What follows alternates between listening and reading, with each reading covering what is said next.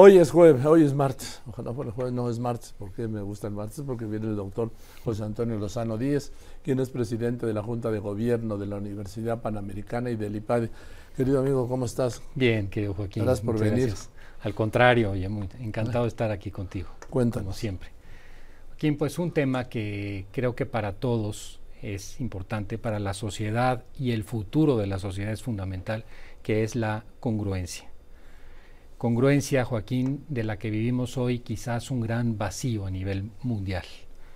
Hoy cada vez más encontramos conductas que no terminan de ser lo suficientemente coherentes o congruentes. Dice el diccionario de la Real Academia, ¿qué es la congruencia? Dice conveniencia, coherencia, relación, lógica. La palabra congruencia viene del latín congruencia, que es correspondencia con la razón o relación lógica, o sea, coincidir, que las personas tengan coincidencia en todos los ámbitos de su vida. Eso es la congruencia. Esta ¿Pero coincidencia con qué? Entre la manera de pensar, ah. las ideas que sostenemos, los juicios que hacemos sobre los demás y los que hacemos sobre nosotros mismos, que a veces no son coincidentes. Ah. Ahora ya lo explicaremos, pero muchas veces juzgamos a los demás de manera muy diferente como lo hacemos con nosotros o en muchas ocasiones sostenemos cosas que no terminamos haciendo. Qué difícil a veces es vivir la congruencia, Joaquín. Y este es un tema que tiene ya tiempo, aunque se ha resaltado más en los últimos años, pero desde el origen de la modernidad. Desde el régimen antiguo, digamos antes de que entrara la era de la modernidad, hablamos ya de hace algunos siglos, la idea de la sociedad era distinta cómo se educaba, por ejemplo, a los príncipes, a los gobernantes en épocas como la medieval. A los príncipes se les educaba, aquí traigo una imagen, a, través de unos textos que eran los, ya, ya se perdieron en los anales de la historia, los espejos de los príncipes. ¿Por qué se les educaba o por qué se le llamaba espejo a esos libros? Porque en esos libros se tenía que ver el príncipe a sí mismo. Por eso se llamaba espejo. Era la congruencia entre lo que soy lo que veo, lo que hago. ¿Qué veía entonces en ese espejo el príncipe? El príncipe veía a una persona llena de virtudes, una persona en la cual las cosas coincidían entre lo que pensaba y lo que hacía. Eso cambió en la modernidad. Con Nicolás Maquiavelo se le quitó la palabrita espejo al libro y comenzamos con la idea de que ya no importa cómo te comportes, siempre y cuando vayas por un fin, que puede ser el poder o algún otro fin en tu vida, como la circunstancia económica, y eso no coincida con otros aspectos de tu vida. La congruencia, Joaquín, es algo que es fundamental para la vida de las personas. Y regularmente la congruencia deja de estar ahí por dos motivos principales. A veces es por debilidad de la voluntad muchas personas dejan de ser congruentes porque al enfrentarse a un problema de la vida no tienen la voluntad suficiente para enfrentarlo. En ese sentido, dejan caer su voluntad. Para que en un momento determinado las personas sean congruentes, la congruencia exige un esfuerzo. Y ese esfuerzo que se exige está de alguna manera dado por esa palabra griega antigua que era la asquesis, cuando mantenemos una tensión para mantener la congruencia, porque no siempre es fácil mantener la congruencia. En muchas ocasiones mantener la congruencia implica un esfuerzo muy grande.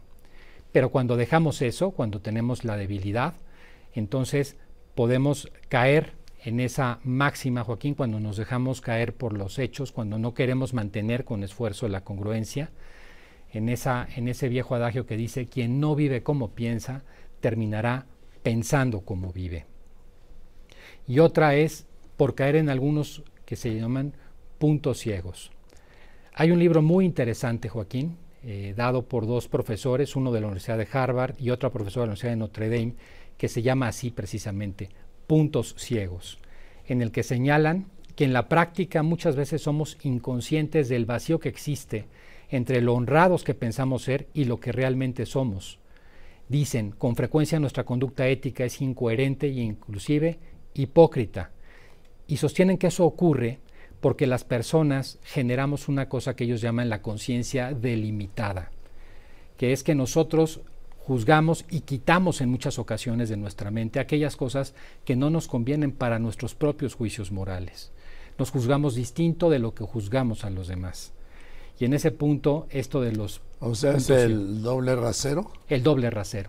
La hipocresía que significa ese doble rasero. Y muchas veces el doble rasero no está hecho con una mala intencionalidad, sino que está hecho porque las personas realmente han perdido esa visión de la realidad.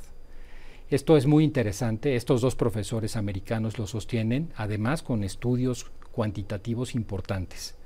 Entonces, por un lado, la debilidad de la voluntad y por otro, los puntos ciegos, Joaquín, que nos llevan precisamente a esa máxima triste en las personas que no son congruentes con la vida, que es que quien no vive como piensa, termina pensando como vive. En ese sentido también las personas que no alcanzan a ser congruentes no alcanzan una vida lograda, o sea, una vida plena, sino que lo que les queda es una vida justamente mal lograda. Fíjate que aquí me gusta mucho citar al filósofo Alejandro Llano de España, que cita la vida lograda de esta manera. Hay personas felices y personas desgraciadas. Algunas logran su vida y otras la malogran, la pierden, fracasan en ella y dice, no fracasan en este o en aquel aspecto, sino fracasan en sí mismas, precisamente como personas. Eso es una vida mal lograda, una vida que no alcanzó sus fines. Cuando una persona no es coherente, aunque en ocasiones parezca que ha tenido mucho éxito económico, aunque en ocasiones se conviertan inclusive en modelo de vida para los demás, al final del camino, ellos lo saben, traen una derrota interior profunda. Una derrota que los lleva a esa vida malograda, que es una, una existencia herida y dispersa, que ha perdido el norte, pero que sobre todo ha perdido la esperanza, Joaquín. Y por otro lado, también hay que decirlo, otro impacto muy fuerte que tienen las personas la falta de coherencia es la pérdida de identidad. Cuando las personas tienen un yo que es el que se imaginan que son, que es el ego, y se diferencia del yo que realmente son, que es el yo auténtico, el yo de la vida lograda, y a veces inclusive tienen un yo que muestran en las redes sociales o en la sociedad que es distinto, lo que tiene es una existencia rota por dentro, les falta una unidad de vida. Y esa ruptura de la unidad de vida lleva a problemas muy serios de depresión y de adicción.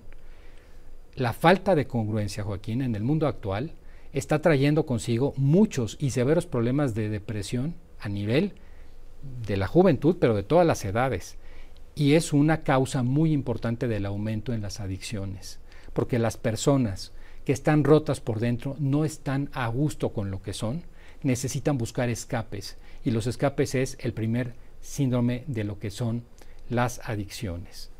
Y en la sociedad, Joaquín, cuando no hay una congruencia, también habría que decirlo, también hay impactos muy importantes. Un impacto esencial es la pérdida de la confianza social. Cuando no hay confianza en la sociedad, las sociedades no crecen.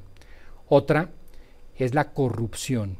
La falta de congruencia implica que las sociedades empiezan a corromperse y las sociedades que se corrompen implotan, no digo explotan, implotan, se rompen hacia adentro. Y bueno, quiero cerrar con un par de ideas, Joaquín. La desafortunada verdad de la psicología humana, según la cual es muy difícil anular una mentira una vez que se ha introducido en el mundo. Una vez que hemos sido incoherentes, es muy difícil quitar eso.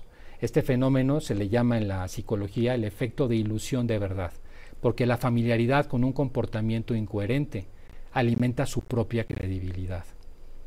Joaquín, qué importante es recuperar la congruencia me parece que es el centro de la vida de cada uno de nosotros. Y no hay que hacerlo solamente por ser ejemplares o, porque así lo requiere la sociedad, sino porque nosotros mismos no vamos a encontrar una respuesta a nuestra existencia si no somos congruentes. Todas las demás salidas son salidas falsas. Quiero cerrar con una, con una frase, Joaquín, que a mí el otro día no tiene un autor, es una frase, pero que me parece profunda. Finalmente, Joaquín, nuestros hijos van a seguir nuestro ejemplo, no nuestros consejos. De la coherencia depende y de la congruencia la próxima generación.